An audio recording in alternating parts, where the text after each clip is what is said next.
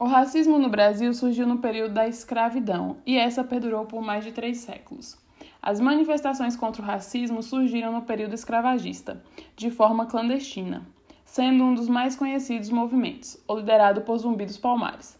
Houve também, posteriormente, o movimento liberal abolicionista pelo fim da escravidão. Em decorrência desse movimento, foi promulgada a Lei Áurea, no dia 13 de maio de 1888. E, após a aprovação da lei referenciada, houve festa, passeatas, discursos, gritos de liberdade em vários lugares do Brasil. Entretanto, mesmo com a abolição da escravatura, houve omissão do Estado em promover a integração dos negros na sociedade e proporcionar-lhes condições socioeconômicas favoráveis. Assim sendo, estavam libertos pela lei, mas vivendo em completo estado de abandono, não muito diferente do período escravagista. E, nesse contexto, continuaram sendo segregados, ocupando uma posição marginal pela sociedade branca, ou seja, não contavam com os mesmos direitos, não tinham acesso à terra, à escola e eram mal remunerados.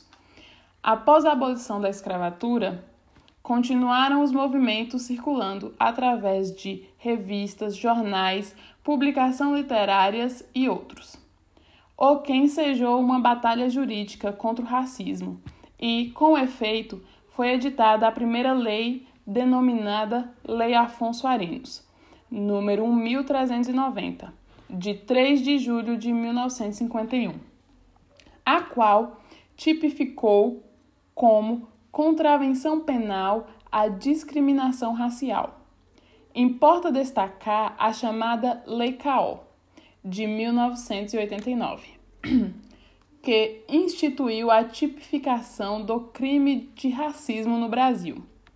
Até 1989, atos de discriminação racial eram tratados no Brasil como contravenção penal, passível de prisão simples, três meses a um ano, e multa. Após essa lei, o racismo tornou crime inafiançável e imprescindível, imprescritível. Definições estas presentes no texto constitucional. Com a evolução nessa prisma, foi criado o Dia da Consciência Negra, cujo projeto de lei número 10.639 de 2003 somente foi sancionado no ano de 2011, com a publicação da Lei número 12.519 de 2011. A instituição desta data representa a luta dos negros contra a discriminação racial e a desigualdade social e foi escolhida por ter sido o dia da morte do líder negro zumbi, que lutou contra a escravidão no Nordeste. Logo depois, surgiu a Lei nº 12.711, de 29 de agosto de 2012, que regulamentava a inclusão dos negros no sistema educacional e determinou a criação de cotas em universidades públicas para esta população. Posteriormente, passou a implementar no Brasil as chamadas ações afirmativas, começando pelas universidades até chegar nos concursos públicos. O Poder Judiciário também se já se manifestou a respeito dessa matéria. Em 2012, foi questionada ao Supremo Tribunal Federal a constitucionalidade das ações afirmativas, já instituídas na Universidade de Brasília, UNB.